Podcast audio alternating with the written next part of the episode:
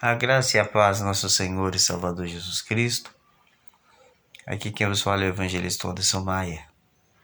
Convido você para meditar comigo na palavra do Senhor. Meditemos na palavra de Deus.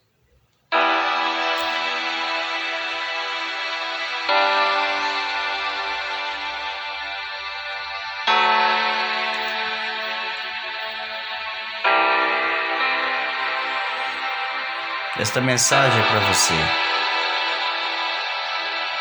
que está passando por muitas situações complicadas, lutas, provações, enfim. Eu tenho uma novidade para você. Está em João 16, capítulo 33. No mundo vocês terão aflições. Talvez você sofra de uma doença debilitante ou repetidamente enfrente uma doença ou essa doença te ameaça de morte. Talvez perca alguém que ama. Talvez seja sobrecarregado pela tristeza ou perdeu um ente querido de uma forma violenta. Mas Jesus mesmo disse: Neste mundo vocês terão aflições. Jesus disse essas palavras no cenáculo quando partilhava da sua última ceia com seus discípulos. Ele sabia que uma hora eles precisariam dessa palavra. Sim, ele sabia que sua hora havia chegado e que logo sofreria pelos pecados do mundo. Ao antever o tempo em que não estaria mais ali, sabia que seus discípulos enfrentariam um problema após o outro.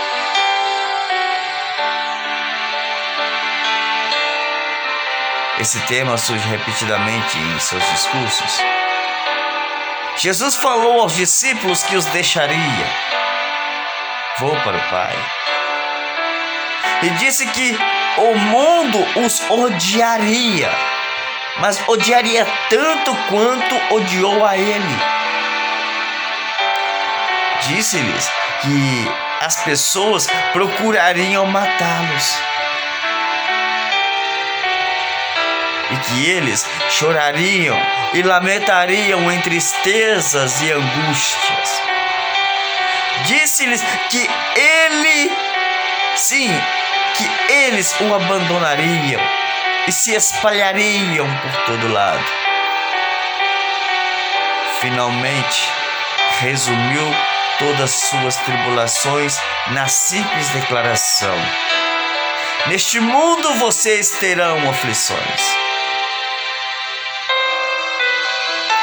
Embora essas palavras tenham sido ditas especificamente aos primeiros discípulos, permanecem relevantes hoje para qualquer pessoa que queira fazer diferença no mundo por Jesus Cristo. Uma coisa é certa: os problemas estão a caminho, as lutas estão a caminho. É a experiência normal do povo sofrido de Deus neste mundo pecaminoso. O que Jesus disse aos discípulos tem sido verdade para a sua igreja no decorrer dos séculos. Esta mensagem ecoaria. Neste mundo vocês terão aflições, mas tem de bom ânimo Jesus foi sincero quanto a muitos problemas que certamente enfrentariam, mas nem por um momento considerou isso algo sobre qual estivessem que se preocupar. De fato, Jesus disse-lhes repetidamente que não turbassem o coração. Vemos isso no começo de João 14. Jesus havia acabado de profetizar que Pedro, entre todas as pessoas, iria negá-lo três vezes naquela mesma noite. Os discípulos devem ter ficado chocados quando ouviram aquilo e seus rostos provavelmente demonstraram isso, porque a próxima coisa que Jesus disse foi: Não se turbe o vosso coração. João 14, primeiro, parte A. Jesus disse o mesmo posteriormente no capítulo, ao explicar como seria a vida para os discípulos sem ele. Ele sabia quanto ficavam desanimados todas as vezes que eles dizia que ele iria deixá-los, algo que ele disse repetidamente na noite em que foi traído, mas Jesus os tranquilizou dizendo que enviaria o Espírito Santo e o encorajou dizendo: Não se turbe o vosso coração, nem te atemorize. De uma forma simples, Jesus nos ordena a nos ficar calmo. Ele disse para que nós não perturbamos nossos problemas. Sim, para que nós não fiquemos perturbados com nossos problemas. Ouvimos a mesma ordem em João 16, 33, onde Jesus disse: Essas coisas vos tenho dito, que tenhas paz em mim. No mundo passais aflições, mas tem de bom ânimo, eu venci o mundo. Amados, essa declaração é um imperativo divino. Jesus Cristo não está apenas nos encorajando a fazer algo, ele nos manda fazê-lo.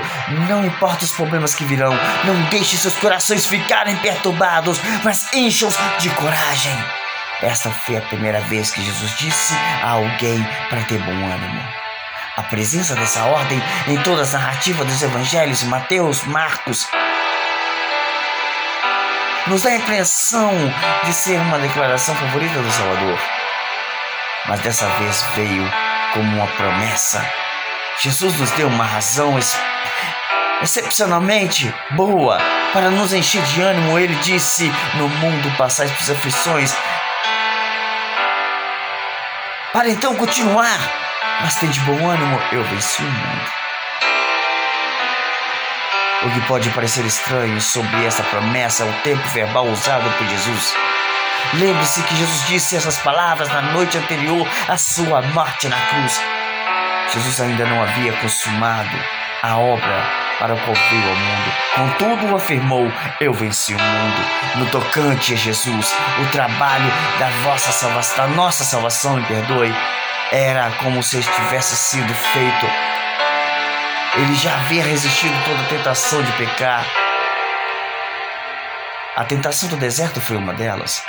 Então, estava totalmente preparado para oferecer sua vida em sacrifício perfeito, o evento histórico que o levaria à cruz, ao túmulo e depois para fora do túmulo vazio já havia começado.